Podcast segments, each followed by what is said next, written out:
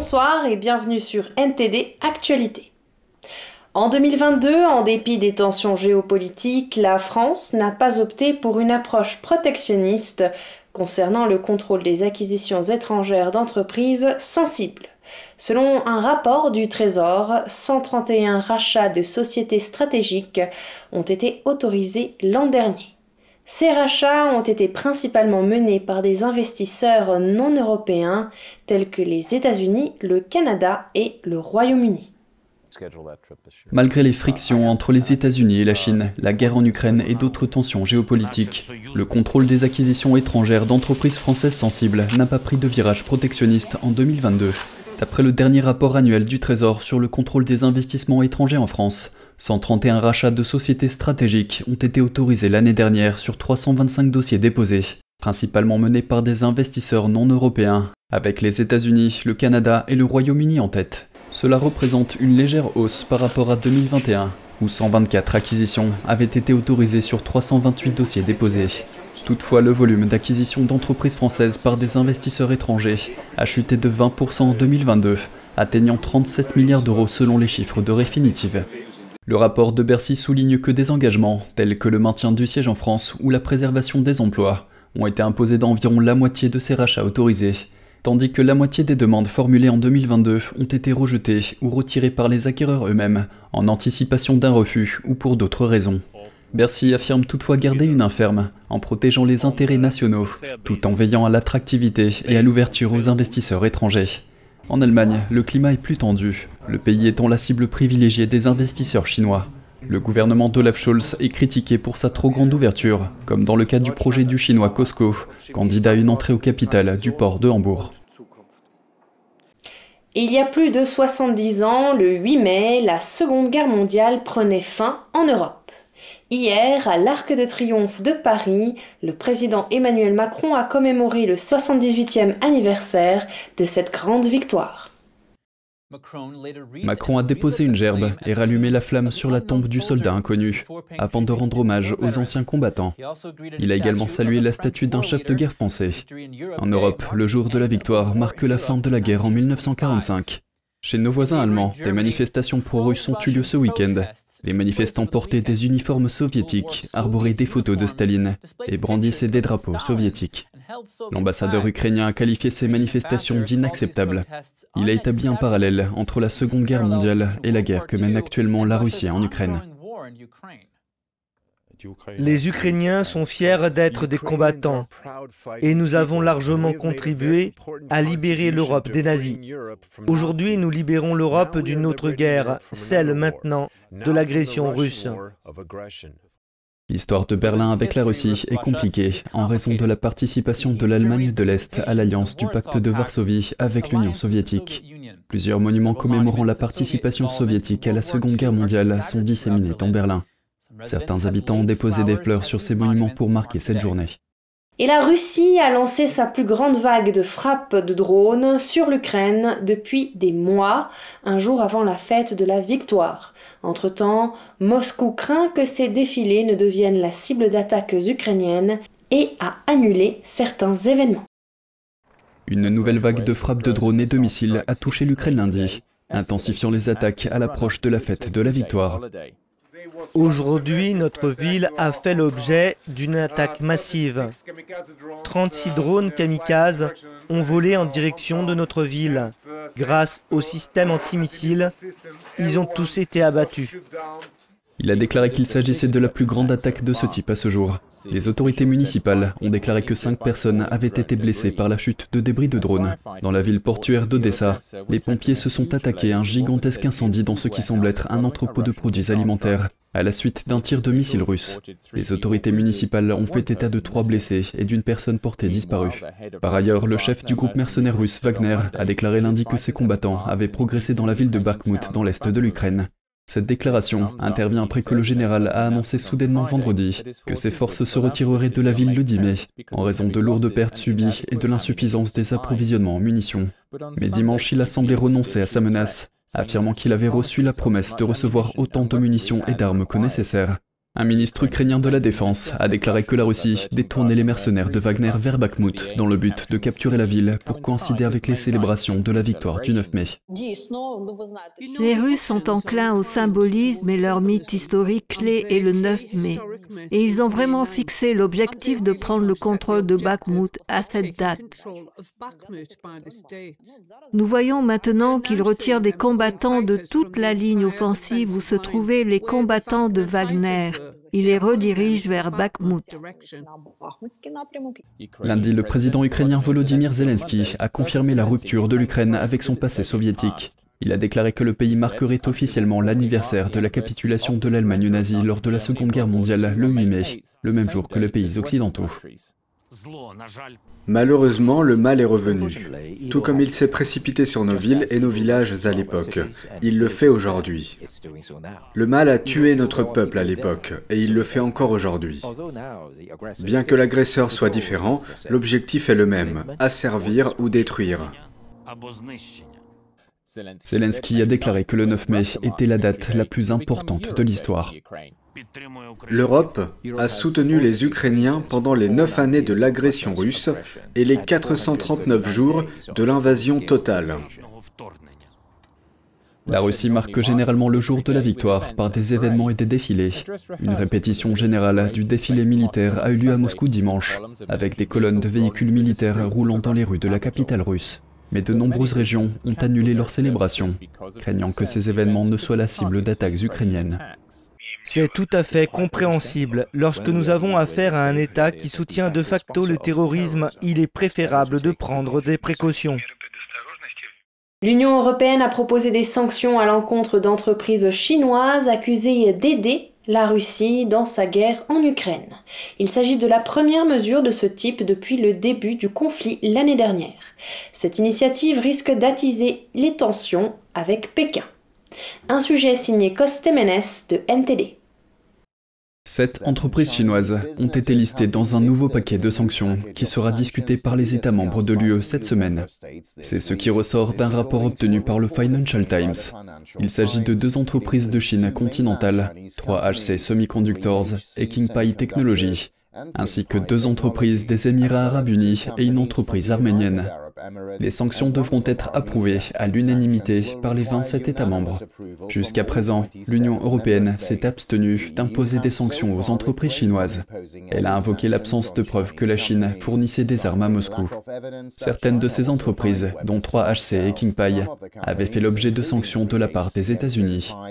D'autres pays impliqués dans la fabrication et la fourniture de drones à la Russie, comme l'Iran, pourraient également faire l'objet de sanctions.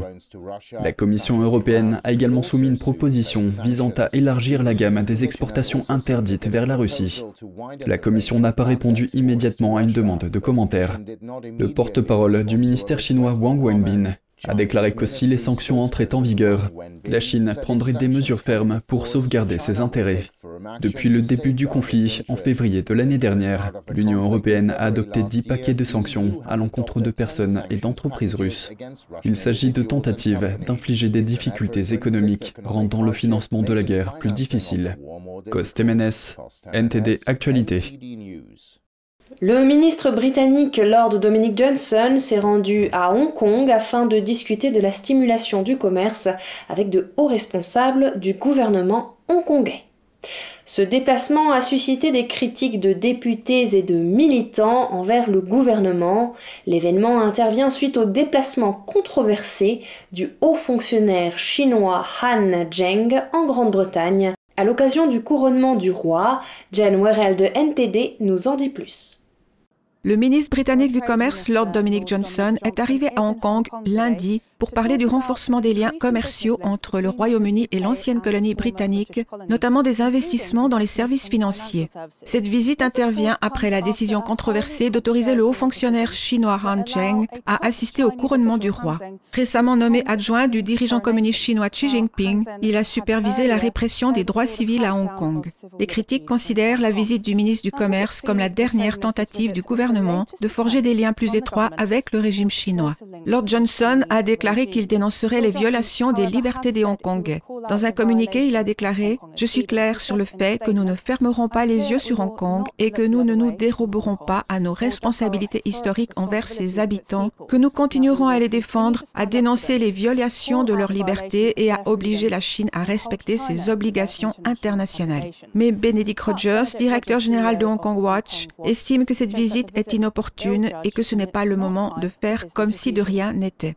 L'annonce de la visite de Lord Johnson à Hong Kong dans le cadre d'une mission commerciale est une nouvelle preuve que le gouvernement, à mon avis, va dans la mauvaise direction, en particulier à un moment où la Chine a violé de manière flagrante la déclaration conjointe sino-britannique. Nous ne devrions pas faire comme si de rien n'était avec Hong Kong, nous devrions en fait envisager des sanctions et d'autres contre-mesures comme conséquence de ce que la Chine a fait à Hong Kong. Je pense donc que c'est une très mauvaise décision que d'organiser cette visite. J'ai vu des commentaires de personnes comme Sir Lan Duncan Smith, Tim Lofton, qui est le nouveau président de la Commission des droits de l'homme du Parti conservateur, et je viens de voir un tweet d'Alicante, qui est la présidente de la Commission des droits de l'homme du Parti conservateur, et je viens de voir un tweet d'Alicia Kearns, la présidente de la Commission des affaires étrangères, et tous les trois se sont clairement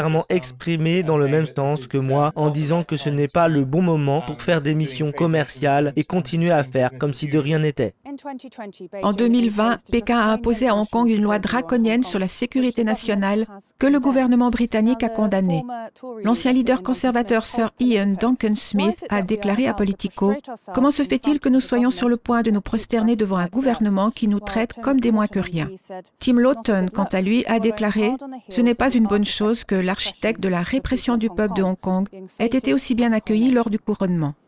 General NTD Actualité, Londres. Et place maintenant à un spectacle de musique et de danse vivifiant dans les rues de Manhattan. Au cours du week-end à New York, les pratiquants de Falun Gong ont célébré l'arrivée de la prochaine journée mondiale du Falun Dafa. Voici les images. Au son d'une musique douce, des centaines de pratiquants du Falun Gong ont fait une démonstration de leurs exercices à Union Square. Le groupe y a présenté un ensemble de programmes culturels. Je n'en avais jamais entendu parler, je pense que c'est super, et puis je regardais sur mon téléphone et on m'a donné ce dépliant, je pense que c'est bien. Le spectacle a débuté par la musique majestueuse de la fanfare, suivi de danse du dragon et du lion, de chants en solo, d'une danse pour enfants intitulée Fleurs de printemps et d'un jeu de flûte traditionnelle chinoise. Ces programmes ont suscité des applaudissements nourris de la part du public. J'aime les choses de Chine. J'aime danser et j'aime chanter. Selon l'organisateur, les artistes se sont réunis pour marquer un jour spécial. Nous organisons cet événement pour célébrer la journée du Falun Dafa. À travers la célébration, nous voulons aussi présenter la beauté du Falun Dafa. Le 13 mai 1992, la pratique méditative du Falun Gong, également connue sous le nom de Falun Dafa, a été présentée au public en Chine. Des dizaines de millions de personnes se sont rapidement mises à pratiquer les cinq exercices quotidiens et ont fait de ces principes de vérité, bonté, patience une partie intégrante de leur vie. Les pratiquants affirment que leur discipline apporte la santé physique et mentale et qu'elle permet de se défaire de comportements nuisibles. Aujourd'hui, le Falun Gong s'est répandu dans plus de 100 pays à travers le monde. Nous espérons que ce spectacle permettra aux gens d'apprécier la beauté des arts et le monde intérieur des pratiquants du Falun Dafa. Le 13 mai marque également l'anniversaire de M. Liongzhe, le fondateur du Falun Gong. Les représentants de New York ont envoyé des lettres de vœux à cette occasion. Les organisateurs annoncent qu'une autre grande parade aura lieu ce vendredi pour célébrer l'événement. Et nous concluons ce journal La tête dans les étoiles. Hier, la NASA et la société américaine Rocket Lab ont lancé avec succès deux satellites dans l'espace. Ils sont les premiers d'un escadron de quatre satellites chargés de surveiller les tempêtes tropicales et les ouragans. La fusée a décollé d'un site de lancement en Nouvelle-Zélande peu après 13 heures heure locale ce lundi. Les tentatives précédentes avaient été reportées en raison du mauvais temps. Les satellites ont chacun la taille d'une boîte à chaussures. Ils sont actuellement en orbite à une distance de plus de 500 km de la Terre. La dite constellation Tropix comprendra quatre satellites en orbite basse. Peter Beck, directeur général de Rocket Lab, a déclaré que les satellites ont un réel potentiel pour sauver des vies.